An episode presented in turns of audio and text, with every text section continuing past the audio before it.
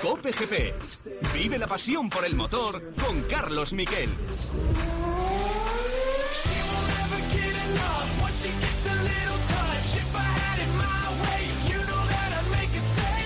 Hola, ¿qué tal? Buenas tardes o buenas lo que sea, porque esto es un podcast, lo podéis escuchar cuando queráis. Bienvenidos a Cope GP. Hemos vuelto. Ha habido un paréntesis mundialista, lógicamente, por el Mundial de Fútbol. Y este es el primer programa post-mundial de Fórmula 1 2022.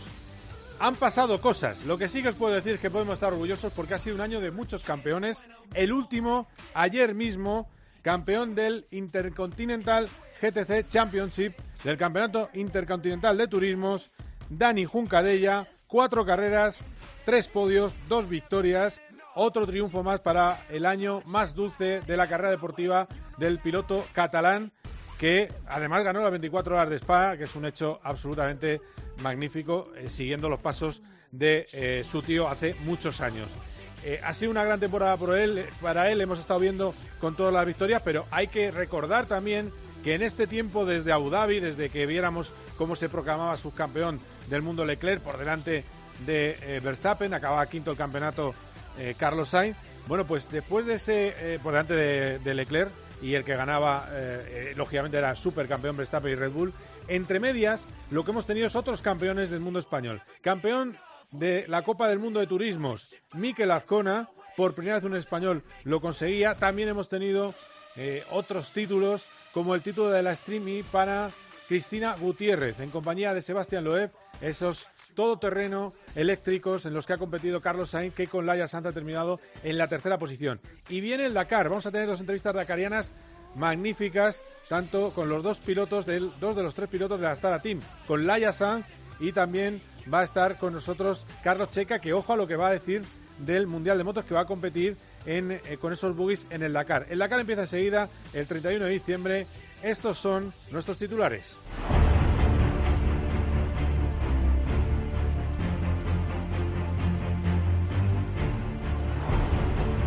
Lo último fue el viernes pasado. Vamos a hablar con Miguel Portillo, que lo estuvo retransmitiendo en Twitch. Ya sabéis cuáles son ahora las eh, nuevas tecnologías con Roldán Rodríguez.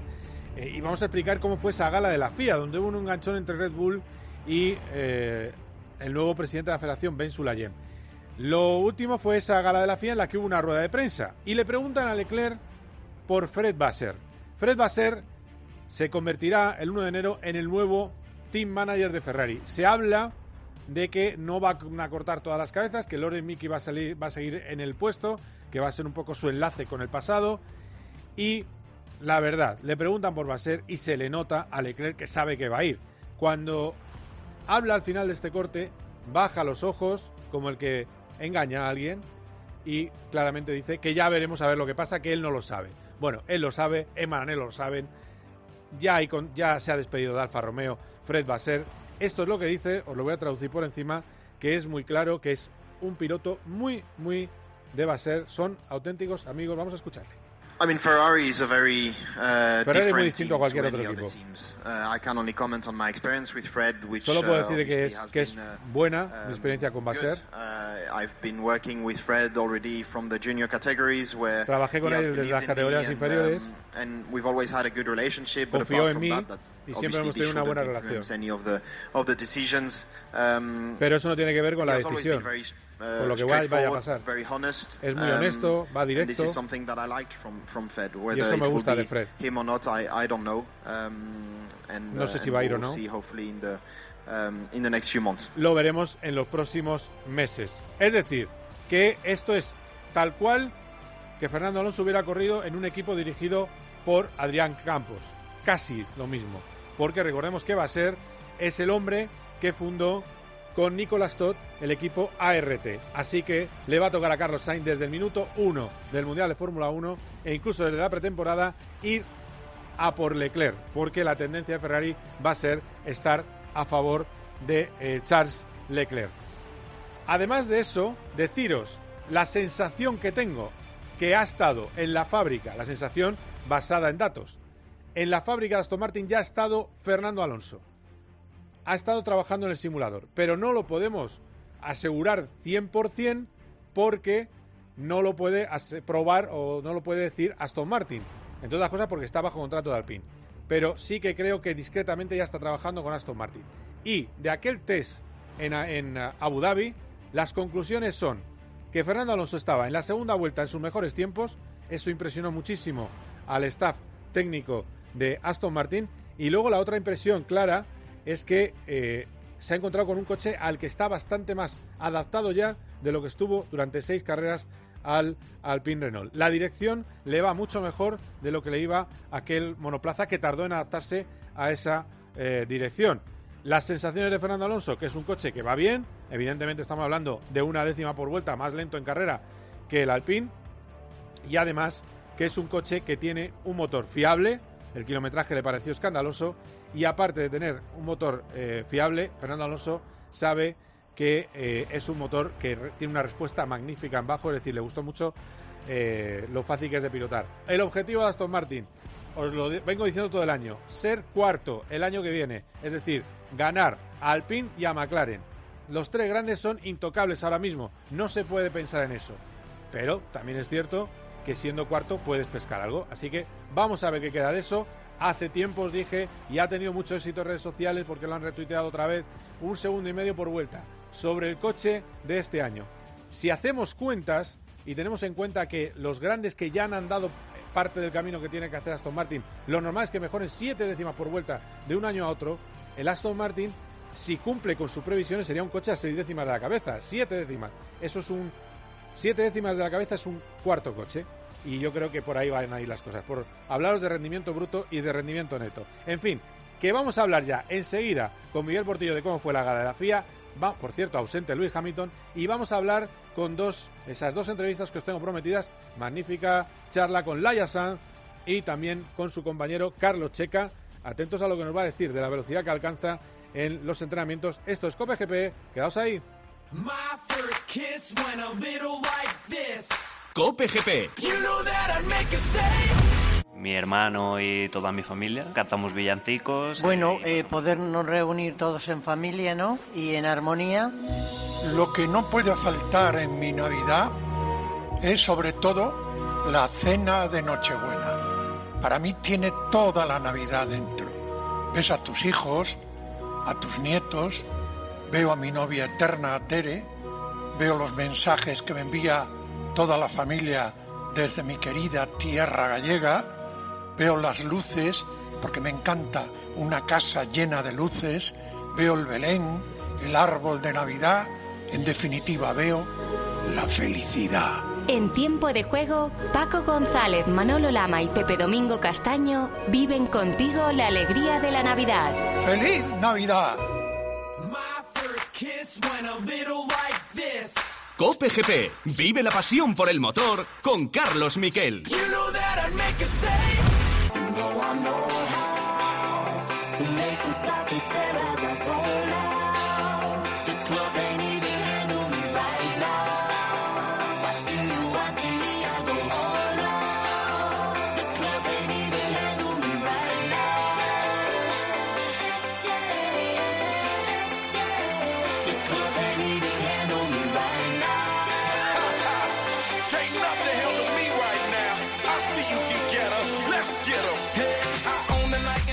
Bueno, hablamos hace unos días, ya os digo que hemos estado trabajando mucho estos días en preparar este Cope GP.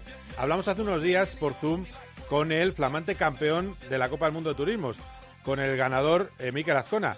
Y yo creo que esto resume muy bien a un chaval navarro que intentó ir por el camino de monoplazas, que no tenía dinero y muy joven se fue a los turismos. Ahora tiene un contrato con Hyundai, es campeón del mundo, o campeón de la Copa del Mundo, lo más parecido mundial de turismos que hay, y e, esto era de lo que nos decía, es el primer español en conseguirlo. No, pues increíble, la verdad es que es algo que ah, de momento me cuesta un poco, ¿no? Es como que es por lo que he trabajado los últimos cuatro años aquí en el Mundial y era lo que yo quería, era mi objetivo y ayer en Q2 cuando escucho por la radio de mi ingeniero Antar diciéndome Mikel, you are world champion, es que se me ponían los pelos de punta, ¿no? Y, incluso me emocionaba, se me caían las lágrimas, que yo para emocionarme, me, la verdad es que me cuesta mucho. Y estaba dentro del coche y, yo notaba que, estaba medio llorando, entonces fue muy emocionante. Eh, para mí eh, ser el único piloto español en ganar este Mundial de Turismos eh, me representa mucho. Es el trabajo de toda una vida, ¿no? que empezamos, pues obviamente, como afición a los seis años junto con mis padres y mi hermano. Ahí está ese Miquel Azcona que empezó y para él es algo muy especial lo que ha eh, sucedido en este eh, campeonato de turismos. Hablamos ya con Miguel Portillo, Dazón, buen amigo. Hola Miguel, ¿qué tal? ¿Cómo estás? Hola Miquel, ¿qué tal? ¿Cómo estamos? Muy bien, muy bien. Eh, mañana, por cierto, me río porque hemos estado hablando ahora en privado. Mañana tenemos una cosa muy especial. Vamos a ir un pequeño grupo de periodistas. Vamos a ir a, de motos y de coches, vamos a ir a conocer el nuevo Museo de Estrella Galicia, a La Coruña. Y el miércoles estaremos con Mar Márquez y con Carlos Sainz. Y, mm. había un gracioso que ya estaba a punto de cogerme el peor sitio de la tarjeta de embarque. Pero bueno, eso es otro. ¿Ese? ¿Cachondo? Bien. Demasiado bien me he portado. No, o ¿eh? sea, que tienes acceso, eres, eres, tienes las llaves, ¿eh? Cuando entras a por la tarjeta de embarque. Está bien, está bien. bueno. Eh, bien, me hubiera cortado, me hubiera acordado mucho de tu familia, si lo haces, La verdad que sí. ¿eh? Pero bueno, ha sido, ha sido un fin de semana curioso porque. No, vente conmigo. En la, en la, en la ¿Cuál la línea 7 estoy. En la 7. Vale, vale. nos reímos el rato que vayamos para allá. Pues estaba. Eh, eh, estaba yo. Bueno, aparte de lo que vamos a tener, que yo tengo ganas de verlo. Estaba esta mañana hablando un largo rato con. Bueno, yo creo que 50 minutos eh, con Roberto Meri, con nuestro común amigo, mm. y luego resulta que me entero que ha estado contigo aquí en Madrid. Sí, hombre. Oye, qué guay que se pueden venir los pilotos a hacer carreras, porque ha estado con Palou todo el fin de semana corriendo en, rides. O sea, que a mí me encanta que, los pilotos vengan a hacer carreras como Juncadella vino a correr en, karting con, con, los amigos de Twitter. Yo creo que es una pasada la era en la que estamos con los pilotos mucho más cerca de los periodistas, que ya quisieran muchos periodistas de los que dicen que son míticos haber corrido con pilotos actuales. Sí, la verdad es que está muy bien. Eh, el autocross de Artexo. Han estado allí, bueno, en, con unos buggies. Ha estado eh, también Miquel Azcona, por cierto, y ha estado Alex Palou y ha estado eh, Roberto Merios. Es una nómina brillantísima de, pilotos. Lo que pasa me decía Roberto, dice, luego tenían todos un autocross en casa. también, como no ha ganado, pues ya sabes que le ha tocado el, auto, el, aparato malo, ¿no? el, pero, es que eh, en pandemia decía que no tenía simulador para entrenar en casa. Digo, pues póntelo, chico, póntelo antes y entrenas. Todos los pilotos corriendo en casa y Roberto, oye, consígueme un, simulador. Digo, joder, a buenas horas. Mm. Eh, hay que ayudarle, sí, sí. No, bueno, pero bueno, Alex Palou, por ejemplo, otro de los, de los eh, pilotos que han destacado este año. Mucha gente no lo sabe. De todos los jóvenes que han debutado, incluido algunos de vuestros protegidos, como Sargent, digo, de tuyo y de Roldán, el mejor test lo ha hecho ese que no es tan joven y no corre en Fórmula 2, que se llama Alex Palou. Mm. El que ha estado más cerca del titular. El que ha estado a dos décimas y media de Lando Norris. Que Lando Norris está en todas las encuestas siempre entre los cuatro mejores de la Fórmula 1. Entonces, bueno, era, era, es una nota a pie de página de Alex Palou, que aunque no ha ganado el Mundial, yo creo que siendo, es otra de estas noticias que han pasado en estos últimos días, siendo piloto, eh, al convertirse en piloto reserva de McLaren en, los, en las carreras que le permita eh, que le permita el campeonato de indicar, pues es un auténtico triunfo. Sí, y lo último que ha dicho es que mm, la Fórmula 1 estaba muy lejos antes y ahora está más cerca y que si viene una carrera, pues bienvenida sea. Tú imagínate que Lando Norris, Dios no lo quiera, se lesiona o Piastri se lesiona. Mm. ¿Quién coge ese coche? Pues tienes que hablar con la Indy, tienes que hablar con Palou y, a lo mejor él se puede subir lo que resta de temporada. O sea, que las puertas no están cerradas para Palou. No, no. Y, lo que pasa es que yo, yo tengo la sensación, porque es uno de los reservas. Yo creo que Pato Ward va a ser. Bueno, no, Pato Ward tiene el mismo problema de calendario. yo creo que va a haber otro reserva, que no va a ser mm. Pato Ward, ahora que lo pienso, bueno, porque Pato Ward coincide con las mismas carreras de Indy que, que Alex Palou. Eh, bueno, has estado, bueno, no has estado, es que ya nos hemos vuelto locos con esto de las redes sociales y estuviste haciendo, no os he visto cómo fue la retransmisión, tengo que deciros. Estuviste haciendo Twitch con Roldán Rodríguez. Mm. No sé si gritabais o, o, fuisteis personas normales y coherentes. Ya sabes que en, redes hoy en día hay que gritar y decir palabrotas. Y entonces, bueno, Nosotros somos finos y educados, modernos, modernos pero, pero, pero es que tú que has estado, como yo, en la Facultad de Periodismo, nos dicen, hay que cuidar el lenguaje. Y yo lo tengo, lo tengo a fuego dentro. Es decir, si yo me paso de la raya, que a veces retransmitiendo me paso porque eh, voy caliente, eh, metafóricamente hablando, pues pues me siento mal. Y si yo me lo escucho, me siento muy mal. Pero no, eh, cuando estás en, en, otros ámbitos hay que decir eh, burradas. Bueno, pero porque el que es popular solamente en redes sociales habla mal y usa, y usa palabrotas. Pero luego, periodísticamente, no es relevante. Nosotros que trabajamos como periodistas no vamos a usar un, un lenguaje vulgar por hacer redes sociales. O sea, son mundos totalmente distintos. Totalmente distintos. Bueno, eh, para ir abreviando. No estuvo Louis Hamilton, que tenía la acción del año, no estuvo otra vez, segunda muestra de protesta contra la FIA. Eh, si no gano mundiales, no, no voy ahí, ¿vale? Eh, bueno, también tendría otras cosas que hacer, que también puede ser. Y luego, eh, enganchón Red Bull Ben Sulayem. Que te voy a decir una cosa, estoy con Ben Sulayem. Mira, no soy yo mucho de estar con presidente de la FIA, pero ¿a qué viene que diga el malentendido? Llega, bueno, le cuento a la gente, corrígeme tú, ¿eh? Llega eh, Christian Horner, le dan el trofeo de campeón de constructores. Se lo da Ben Sulayem y dice, dice, no, ha sido un año muy bonito, aunque hubo un poco de malentendido en Japón. Claro, está diciendo que la FIA se la lió con lo del campeonato, que no, no supieron hasta diez minutos después que había sido campeón Verstappen en Japón. Y claro, llega Ben Sulayem y dicen, no, no, las normas las ponen los equipos. Nosotros somos los vigilantes de que se cumplan.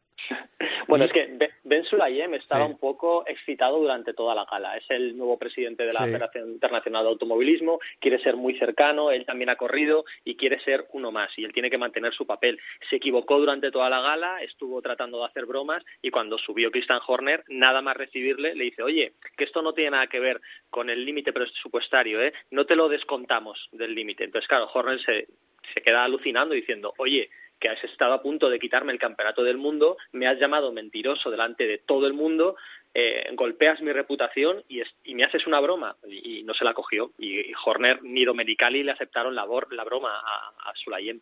No, no, no la aceptaron, es verdad. Y vaciló también con lo de... Sí, porque... Pero empezó muy Ben Sulayem o no? ¿Ben Sulayem le dice el trofeo no te lo descuento de la multa? Sí, sí. Eso, es lo primero que dice, ¿no? Vale. pero se lo dijo en plan de broma, pero, se equivocó. bueno, está muy bien, es alucinante. Eh, mira, esto, esto es directo. Me está llamando ahora mismo eh, Dani Juncadella, que es el protagonista del fin de semana. Pues espérate un momento. mira, voy a coger en directo. Voy a hacer, voy a hacer de Twitch. Mira, esto que no hay que hacer. A ver, Hola. Sí. Ah, espera, espera, te llamo ahora, te llamo ahora, te llamo ahora. Venga, venga, hasta ahora. Pues no, no era. bueno, a lo que iba. Eh, esto es el colmo. Eh, pero estamos ya en, otra, en otro lenguaje, es otra cosa. Eh, no era Dani.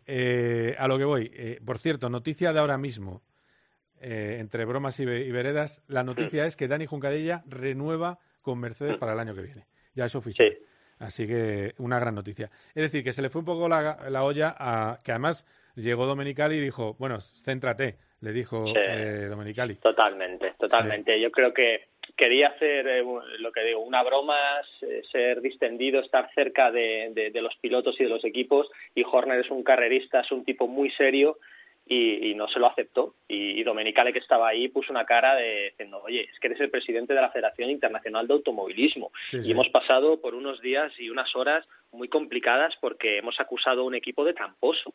No creo que sea una broma para un acto un acto así, sin duda alguna. ¿eh? O sea, yo creo que si si Horner empieza, pues eh, a lo mejor Sulayem se puede sumar, pero al revés fue fue muy muy raro. Yo es que tengo mucha vergüenza ajena y, lo pasé mal, ¿eh? porque estaba alucinando pensando, a lo mejor lo he entendido mal en inglés, pero no no no no, eh, se pasó de gracioso. Ya, bueno. De todas maneras, pero es verdad que, claro, Jan Mm, directamente no, no interactuaba nada, ¿no? Pero bueno. Mira, por cierto, eh, como estaba esperando lo de Dani, Dani Juncadella está ahora mismo en una cena eh, en, en Dubái, así que no, no nos puede atender. Que estábamos esperando, porque es el hombre del día, porque es el campeón eh, de GTs. Bueno, pues está en una cena y ahora mismo no, no, puede, no puede entrar con nosotros. Eso es lo que estaba esperando y por eso creía que era Dani Juncadella.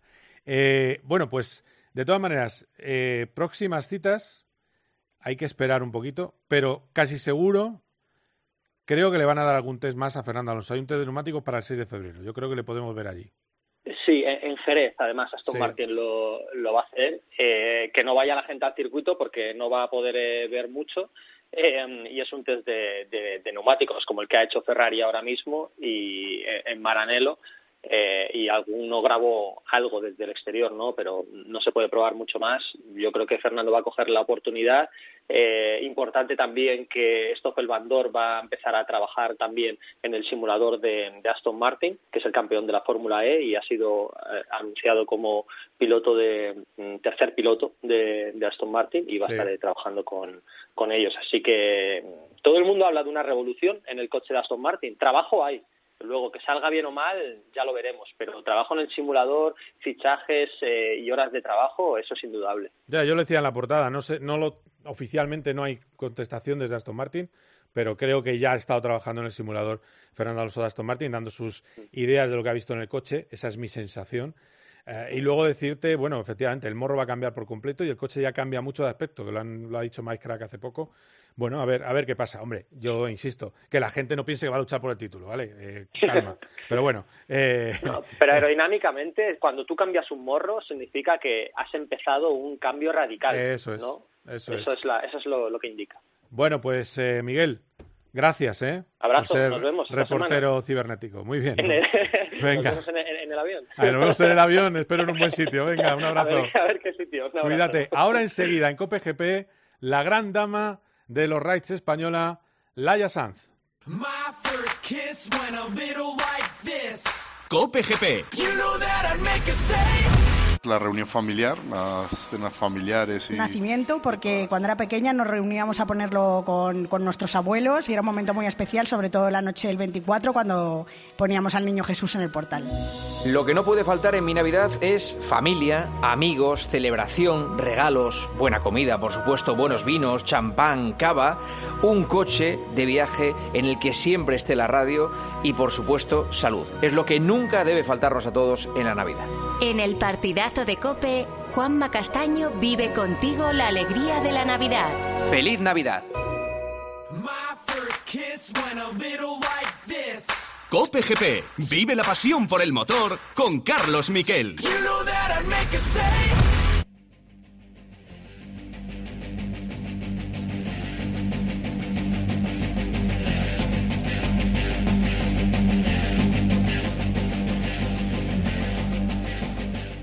Bueno, estoy aquí con la dama del desierto, con la mujer que ha acabado todos los Dakares que, que ha hecho y, que además cada año va un poquito más arriba en su intención de ganar también en coches. Hola Laia Sanz, ¿qué tal? ¿Cómo estás? Hola, buenas. ¿Qué te mejora este eh, equipo Astara sobre lo que tuviste el año pasado con ese Mini que tenía ese neumático que te dio tanto dolor de cabeza? Sí, neumático y yo creo que fue un gran coche, ¿no? Y la verdad que estoy muy agradecida a la gente de Mini por, por darme la oportunidad de hacer un Dakar con un coche que era perfecto para lo que íbamos a hacer, que era aprender, acabar y no tener problemas. Pero sí es verdad que ahora con el cambio de reglamento y esa rueda pequeña nos penalizaba mucho, eh, también poca suspensión. Al final es, era el coche perfecto para el año pasado, pero este año después de, ver todo lo que pasó el año pasado queríamos algo más, queríamos dar un paso en cuanto a, al coche, ¿no? Y, creo que, en, Astara lo tenemos, ¿no? Creo que el coche es, es más competitivo, creo que podremos pelear para estar más adelante que el año pasado y ese era el, objetivo. Sí, bueno, porque además también es verdad que si ir al T1 Plus era un poco demasiado eh, caro, ¿no? El presupuesto Para, para, poder afrontarlo. Sí, es verdad que hay un salto muy grande, ¿no? Ahora de, los T1 a los T1 Plus es, es, una locura. Yo creo que es, es un, un salto muy bueno. Es, eh, creo que una mejora grande. Obviamente están, hay 20 T1 Plus que serán súper competitivos, pero yo creo que este coche, pues este año con unos cambios en el reglamento, con un poco más de brida, va a ser competitivo. Y, luego nosotros también somos mejores que el año pasado. Tenemos esa experiencia del año pasado. Yo he podido hacer pues el Extreme que cada carrera ahí con Carlos pues es una masterclass y la verdad que muy contenta de la evolución y yo creo que que podemos estar más adelante que el año pasado. Mira, te lo decía ayer en la jornada, eh, el año pasado en la jornada de descanso, bueno, en realidad es este año, porque en la siempre tienes ese lío, en la edición anterior, en la jornada de descanso, que había hablado con varios pilotos y me decía, qué bien va Laia en, en dunas. Y es un Dakar más aventurero, el cuarto vacío, más dunas, más Laia Sand, ¿no? Sí, pero con un coche de tracción trasera, que eso, eso sí que es verdad que aporta algo de más de, de, de estrés quieras o no, pues, pues eh, te da más, menos margen de error, pero sí que creo que, que si no son dunas súper complicadas, el coche es rápido y luego en las zonas rápidas creo que hay una gran diferencia ¿no? respecto al año pasado. Las zonas de piedras, de baches, yo creo que podremos correr mucho más. Y en las dunas se tratará de no, de no engancharse, ¿no? De, no liar, de no liarse mucho y, creo que podemos hacer un, un, buen Dakar. Hay que ir como siempre, ¿no? de menos a más, eh, siendo, haciendo una carrera inteligente y, vamos a ver, pero creo que, que podemos aspirar a, a, más que el año pasado. Sí, el, auto, el autoinflado también nos ayuda, ¿no? En el caso sí, del buggy. Sí, en las dunas eh, es para compensar, ¿no? Ya que cuesta bastante más las dunas con tracción trasera, el hecho de que puedas deshinchar ayuda bastante. Eh, si son dunas no muy complicadas, prácticamente bajas, bajas muy poco, pero sí que si la cosa se complica, pues tienes ahí la opción de, de bajar bastante la presión y de sacarte ahí de, de, un, de un marrón. ¿Qué has sacado de enseñanza de Carlos Sainz de todos estos meses con él? Muchísimo. Yo creo que estar al lado de Carlos, imagínate, ¿no? La suerte que tengo de empezar esta carrera en las cuatro ruedas eh, a su lado, ¿no? Ha sido es siempre una masterclass, ¿no? Porque aparte él es 24 horas pensando en, en el coche, en las carreras y, y la verdad que muy contenta. Ha sido, creo que he ido teniendo una evolución muy buena en cada carrera, ha sido gracias a él, obviamente, y también no solo en cuanto a conducción, sino también en cuanto a entender el coche, entender qué quieres de, de la suspensión, de, de, todo, ¿no? En tener más feeling. Yo creo que en eso también he mejorado mucho respecto al año pasado. ¿Y vas a seguir en la Extremi? Sí, espero que sí. Ah, espero vale. que si todo va bien, sí. Ah, vale, vale. Bueno, porque cada vez también vais escalando vosotros. Yo creo que un día en una de estas la ganáis. Espero, ya toca. Espero, espero que sí, ¿no? Yo creo que, que tenemos un equipo competitivo, a diferencia del año pasado. Eh, yo puedo ayudar mucho más al equipo, entonces yo creo que, que, tenemos opciones. Somos de los equipos rápidos ahora. Oye, supongo que lo que menos de, de ti, lo que menos echa de menos a las motos son los dolores en el cuerpo, ¿no? No te creas, me duele todo ¿Ah, sí? de, de, de, la moto, me duele las cervicales, tal. Ah. Pero sí es verdad, no echo de menos el, el, el riesgo, ¿no? El, ese riesgo tan alto que hay, por ejemplo, en un Dakar. Sí echo de menos mucho el día a día, ¿no? El, el, en moto podíamos entrenar cada día, en coche no puedes. Y, y eso, la caña esa del día a día la, la echo un poco de menos, eso sí. Eh, lo compenso, pues sigo yendo en moto, sigo pues entrenando a tope en el gym, pero sí es verdad que que ahora en esta época estaría ahí haciendo mangas a tope con la moto y eso se echa un poco de menos y también los compañeros obviamente que pasábamos muy buenos ratos. Lo bueno ahora es que efectivamente puedes en el Dakar conducir sin miedo.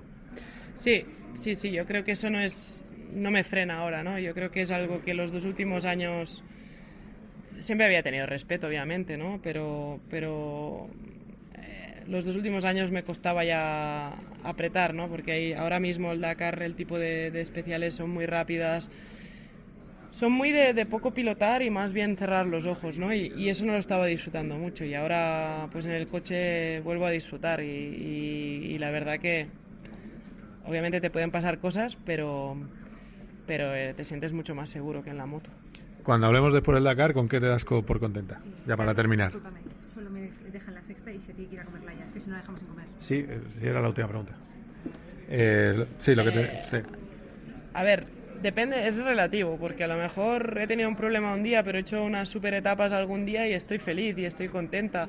Pero a mí me gustaría intentar estar entre los top 15. Sería, sería un súper resultado. Sé que es muy difícil porque con los, todos los T1 Plus tenemos que ver, ¿no? También hasta que no estemos en carrera y no veamos realmente pues cómo va el coche con los cambios de, de la brida, cómo van los T1 Plus, no, no, sabremos muy bien, pero intentar hacer entre los 15 primeros y, y, luego ya te digo, ¿no? Al final también puedes haberte perdido mucho un día, pero hacer una muy buena etapa y acabar el Dakar muy feliz y no estar entre los 15 primeros, no lo sé. Eh, para mí sería haber, haber demostrado que soy competitiva y, y, estar contenta conmigo misma y con el trabajo de, de todos.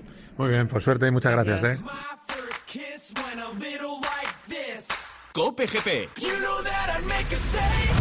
Bueno, después de dos años sin poder volver a mi casa para Navidad, pues sí que este año sí, pues eh, estar con mi familia, la verdad.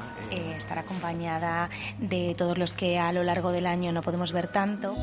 Lo que no puede faltar en mi Navidad son esos encuentros con la gente que quiero, las comidas y cenas con la familia, las quedadas y aperitivos con los amigos, con compañeros que hace tiempo que no ves. Tampoco faltan los brindis por la vida ni la música. Y este año, pues igual un viajecito, que hacía mucho que no salía en estas fechas. En Mediodía Cope, Pilar García Muñiz vive contigo la alegría de la Navidad. Feliz Navidad. Cope GP, vive la pasión por el motor con Carlos Miquel.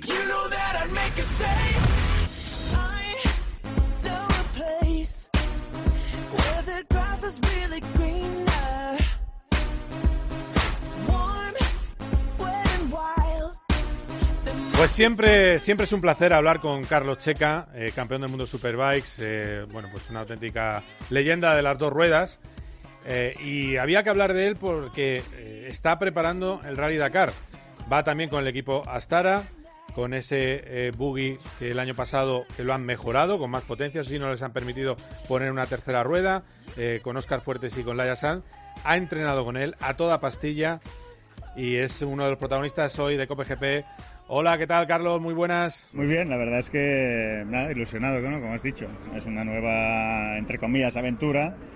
Pero al final a mí me gusta apuntarme a todo lo que de vueltas, ¿no? Me subo en cualquier noria y, y es un poco ahora lo que, lo que me divierte, lo que me entusiasma, lo que me mueve y este es un proyecto muy serio, muy serio en el cual pues formar parte, pues espero un poco sacar el máximo provecho. Sí, claro, das el salto de los buggies pequeñitos a un buggy muy serio, eh, más serio todavía. Eh, ¿qué, ¿Qué mejora de potencia tiene el Astara sobre el año pasado? Bueno, la brida ha cambiado. Un milímetro punto dos de brida, no sé cuánto es en, en- en potencia. Yo llevaba un coche parecido, pero nada igual.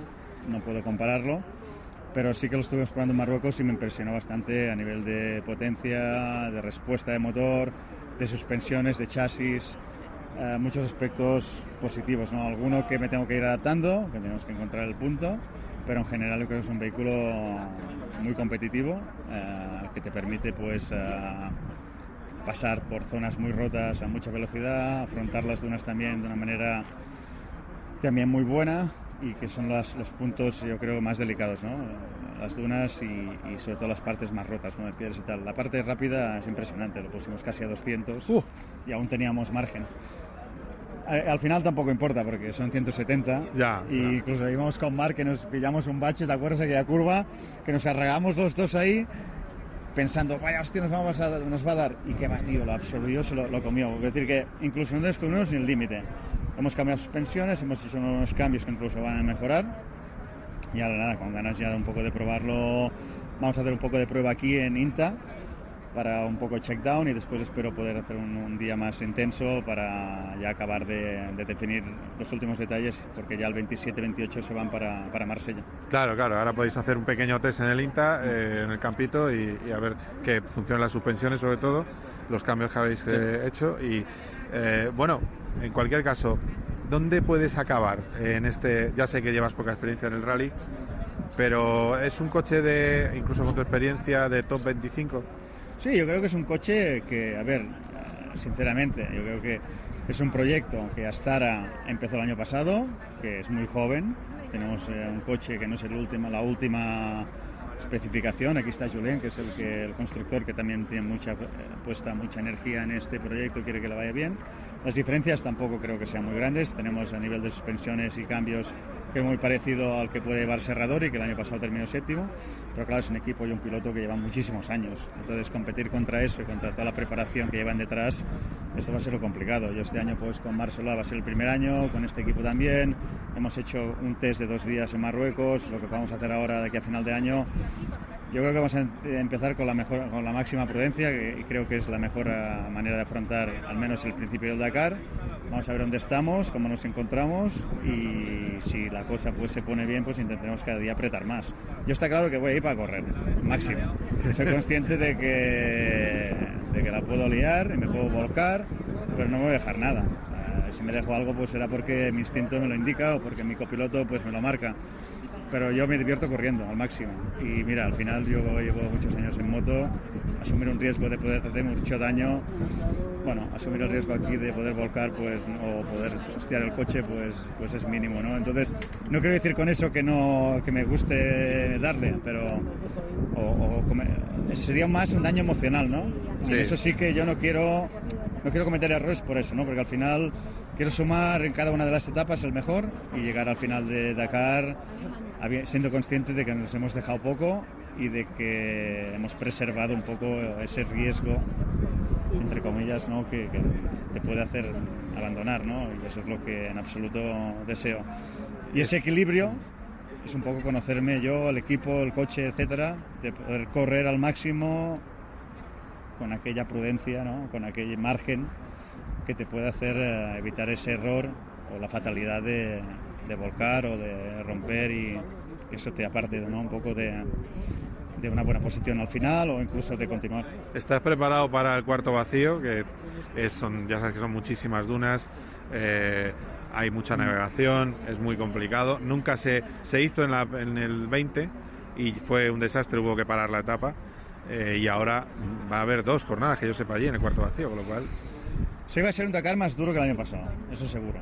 Pero llegamos mejor preparados. Yo como un año de experiencia en un vehículo que creo que nos da unas prestaciones mucho más altas, equipo, y creo también que el copiloto nos vamos a entender eh, bastante mejor. Eh, pero todo dicho eso, no sé, hasta que no estemos ahí, no estés sabes que te vas a encontrar. Yo intentaré prepararme y, y afrontarlo de la mejor manera, con la máxima habilidad, mentalidad y preparando cada día como como si fuera el último, ¿no? Sobre un final y, no sé, poniendo la máxima atención, ¿no? Que es un poco lo más importante, ¿no? Estar muy, muy atento y que no se nos entre la prisa, ¿no? es lo que al final nos traiciona a todos. Y eso es un poco el juego de esta carrera, ¿no? A partir de ahí, pues, no sé... Eh, esa parte de dunas yo creo que es la más delicada, porque al final en plano y sobre las piedras corre todo el mundo y sin intentar no pinchar y tal, pero al final ahí vas en las dunas es más complicado, ¿no? Ahí te puedes quedar clavado y la puedes liar bien. Ahí puedes aprender mucho de Oscar, ¿no? Que tiene mucha experiencia. o también puedes darle en alguna, puedes hacer la croqueta, ¿no? Que lo que me pasó el año pasado. Sí, Y bueno, tenemos que estar un poco más atentos ahí. Y aparte de eso, no sé, las dunas también son complicadas, pero no sabes nunca te, te las vas a encontrar. Depende la hora del día, depende si van a estar húmedas o menos húmedas, si se hunde más o menos. Ya. Y eso hay que ir jugando también con las presiones. Este coche tiene la particularidad de eso, ¿no? De ir jugando las mm, presiones. Sí, sí, sí. Y en ese aspecto, pues bueno, eh, es algo también no, no, no, estamos un poco... Hombre, lo, que te falta a ti es hacer algún rally durante el año, ¿no? Falta más, más horas. Evidentemente, este año, pues si la cosa funciona y, espero que sí, creo que sí, pues luego ya sí se, presenta otra oportunidad, hay que prepararla mucho mejor. Y... Tengo que preguntarte por Álvaro Bautista. ya, ¿eh? eres campeón del mundo Superbike, ya tienes un sucesor que es Alvarito. ¿Qué te ha parecido? Bueno, el mejor que podía haber, ¿no? Creo que Alvarito es una persona encantadora, que se la quiere todo el mundo, que ha estado muy cerca y no pudo ser en el 19, creo, y que ahora, pues bueno, la ha abordado, ¿no? Ha hecho una temporada increíble, puliendo un poco esos errores o ese momento que tuvo, que le apartó del título, que yo creo que para mí fue el mejor piloto ese año ya, pero bueno, al final se le escapó y este año pues ha confirmado, ¿no? Eh, yo creo que ha sido un, año muy bonito, ¿no? Para, para, él, también en Ducati, que es un poco la, la, marca que más títulos tenía y que ha tenido ese largo tiempo, esa larga travesía, ¿no? Sin, sin, ningún título y bueno, que la traiga Álvaro y que, que me reemplace un poco a mí en este aspecto, siendo el último campeón en este campeonato, pues, pues encantado, ¿no? Estuve hablando con él y la verdad es que, bueno, Álvaro nos conocemos desde hace muchos años y nada, siempre le he deseado lo mejor y ahora pues nada, ya lo felicité, lo vuelvo a felicitar y me alegro mucho por él y por su entorno porque realmente se lo merece. Y la última, ¿veremos a Mar Márquez luchando por el título el año que viene? Yo creo que Mar Márquez ya está luchando para, para luchar por el título, pero depende de la moto. Yo creo que en este momento Honda no, y no quiero decir Honda, porque Honda al final para mí representa mucho más que lo que están demostrando. Es una marca histórica, pero probablemente la gente que esté detrás del proyecto no sepan interpretar eh, de la mejor manera lo que es una moto de carreras en este momento. y ya desde hace bastantes años. Lo único que Márquez con su habilidad ha suplido, ¿no? Pero ahora ya es evidente y yo creo que la diferencia es tan amplia que ni Márquez puede hacerlo. Con lo cual, pues no depende de él. Yo creo que Márquez si ahora tuviera una moto como la de Peco... O, la Yamaha también, ¿no? Probablemente, no sé. O alguna otra, sí. Con la Honda, si es la de ahora, lo dudo. Bueno, muchas gracias, ¿eh? Venga. Suerte.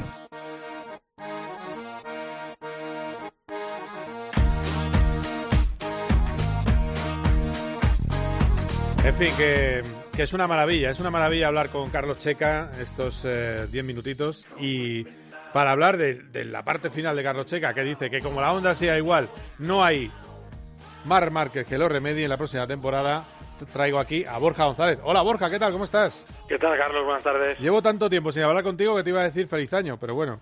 Eh... Venga, que tú ya hablamos. hablamos, hablamos a menudo. Y nos vamos a La Coruña juntos. Eso. Eh, bueno, vamos a ver.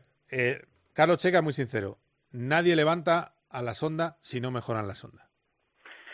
Sí, esa es la. en el caso de Mark, eh, lo que la sensación que siempre da él es que él va a poner un poco más de, o va a poner una parte de la que le falta a la moto. Es decir, estará por ver cuánto pone Mark Márquez de extra y cuánto es capaz de darle a él eh, onda también de extra, eh, porque vamos a presuponer que visto lo visto en, en el último test de, de Valencia y, y, falta todavía lo que vayan a poner en pista cuando comiencen otra vez los entrenamientos en Sepang en la segunda semana de febrero, visto lo visto da la sensación de que Mark va a tener que poner ese extra que pone siempre y que eh, lo que va a faltar va a, ser, ese poquito más de onda que sea suficiente como para que él pueda eh, pelear con los demás. Pero sí que es cierto que la sensación que en sus declaraciones, sobre todo, luego reculó un poco, ¿te acuerdas? en un acto que, tuvo con Repsol en el circuito de Jarama, que hablamos de él, ahí reculó un pelín las... las mm, sobre las declaraciones que había hecho el, en el test de Valencia el martes, después del, del último Gran Premio, pero sí que está claro que la primera sensación que él nos dio fue de, no estar demasiado contento con lo que le habían llevado los ingenieros japoneses para ese último test de, de 2022. Entonces sí que estoy en, un punto de acuerdo con Carlos en eso de que necesita algo más de onda, pero tengo la sensación de que no falta tanto, o sea, no está tantísimo lo que le tienen que dar para que él con lo que pone de más pueda, pueda ser plenamente competitivo. Lo que sí que es cierto es que los números de, en 2022 de Ducati han sido tremendos eh, la, el título de Bañaya lo consiguió al final de año en la última carrera, pero mm, el, la torrija de, inicio de año de, de Peco eh, la verdad es que le, le, hizo, le, o sea, provocó que tuviese que hacer esa remontada histórica. Entonces, no vamos a suponer que Bañaya va a, ser, va a hacer siempre una remontada histórica, ni vamos a presuponer siempre que va a empezar mal la temporada. O sea, que como empiece en la misma línea en la que ha terminado este año, va a ser más rival desde el principio. Y luego está por ver también eh, si realmente se confirma lo que la sensación que le había quedado a Cuartararo de, del paso adelante de Yamaha que tuvo en el test de Misano, que no lo corroboró en, en Valencia, pero no estuvieron explicándonos por qué porque claro, eh, hablo de estos dos porque al final son los dos que yo veo como rivales de, de Mark y eso va a mandar un poco en las opciones que tenga él de cara al título, lo bien que estén los rivales y ese extra que necesita que le, que le traiga onda. Claro, claro, va a depender mucho de eso eh, y al final, eh, bueno, Carlos, por cierto, palabra muy cariñosa de Checa también para ese triunfo que estuvisteis con él, ¿no? Con nuestro campeón del mundo de Superbikes hace poco, ¿no? Sí, sí, sí, sí, sí, sí. Bueno, a, a, Carlos le hace, le hace mucha ilusión porque al final eh, era el único piloto español en la historia de Superbikes que había ganado el título, que ya es decir, porque claro, bueno, eso también es una parte, una señal de, de que aquí el campeonato de Superbikes no se ha contemplado nunca como una salida, una salida noble eh, y está siendo en los últimos años, y yo creo que un poco en ese sentido Carlos abrió el camino de pilotos de nivel que no tienen la moto que ellos desearían, que era un poco lo que le pasaba a Checa en su momento, que, que optan por dar ese paso hacia, hacia otro campeonato y encontrarse una cosa que él, que él me decía, que, que le había sorprendido muchísimo cuando llegó por, el, por la competitividad, por el tipo de campeonato, por, por lo que le permitía expresarse, como piloto. Y faltaba, digamos, un segundo título español que ha sido el que, que ha llegado de la, de la mano de Álvaro Bautista. Y es verdad que ahora percibimos una cosa y bueno, tendremos que, digamos, echar un poquito más de, atención al, campeonato de Superbikes porque están llegando más pilotos españoles, no solo en, en Superbikes, en Supersport, porque se está tomando ya en serio como una como una segunda vía si por ejemplo pues eres un piloto de Moto 2 y no consigues un sitio en, en MotoGP los pilotos ya te dicen abiertamente daría el salto a Superbikes o pilotos que están en MotoGP que no encuentran acomodo una temporada para otra, que está pasando también mucho con la entrada de los pilotos jóvenes que también dan el paso allí, así ha pasado con Xavi Virge que fue de Moto2 a Superbikes o con Iker Lecuna que fue de MotoGP a Superbikes y son pilotos jovencísimos. O sea que sí, yo creo que le hace ilusión eso de, que se corrobore esa vía y de, que bueno, pues de que un piloto como Álvaro que tiene una trayectoria, yo diría con bastantes paralelismos con la suya y ha sido capaz de, ser campeón también con Ducati que fue lo que lo que hizo él porque el, último título de Ducati antes del, de Álvaro fue el de, el de Carlos. Y por cierto, que nadie piense que Checa no va deprisa en el desierto, 207 por hora, nos ha dicho en la entrevista. o sea, que, en fin, eh, lo, lo único que pasa, a ver, en el equipo eh, Astara, ojo con Laia, eh, que Laia ha mejorado mucho su nivel eh, con la Streamy y, incluso le va a hacer frente al experto Oscar Fuertes, que es el que lleva todo, toda la vida en el, en el equipo, es el que tiene más experiencia. Pero bueno, en fin, vamos terminando. La próxima cita referente al Mundial de Motos. Horario. mañana conmigo. mañana contigo. Eh, efectivamente, el miércoles eh, habla Mar Márquez. Y Carlos Sainz. Y Carlos Sainz, efectivamente. Y, luego... y luego ya hasta febrero. Hasta febrero nada. Tendremos presentaciones, tendremos historias seguro durante enero, pero lo que es moto, que es lo que queremos ver, hasta febrero nada. De, hecho, el otro día dijo una cosa eh, Carmelo Espeleta en una, reunión que estaba también en Domenicali, creo que estuvieron en Pamplona. Sí, que dijo Domenicali, por cierto, que no lo he dicho antes, es que tengo escrito tantos titulares que no me caben. O sea, dijo Domenicali que de las opciones de Madrid la que tiene más peso y más posibilidades es la de un trazado urbano. Eh, hasta aquí la acotación. pues no, no, te, que te, he dado el pie a propósito, no, que decía Carmelo y se refería también eh, se refería también a la Fórmula 1 que hay una cosa en nuestros deportes que, que hay que intentar buscar o una solución o un reacomodo o por lo menos pensarlo, que es eh, estos parones que diciembre, enero, febrero completos sin competición que necesitamos eh, estar ahí encima, así que, que bueno, si, si, eso es una pista de algo que están pensando, eh, de mover los calendarios y, empezar un poco antes de las temporadas para, no, para que no haya estos vacíos eh, temporales en, en, estas épocas del año. Bueno, pues a ver qué pasa con eso. Muy bien, de todas maneras te viene a ti muy bien, que te haces todas las carreras. No, yo, yo, vamos, si, si, soy Carmelo no lo movía. Exacto. muy bien, pues vamos a ir terminando ya el programa. Borja, mañana te veo, ¿eh? así que nada, no pierdas el avión.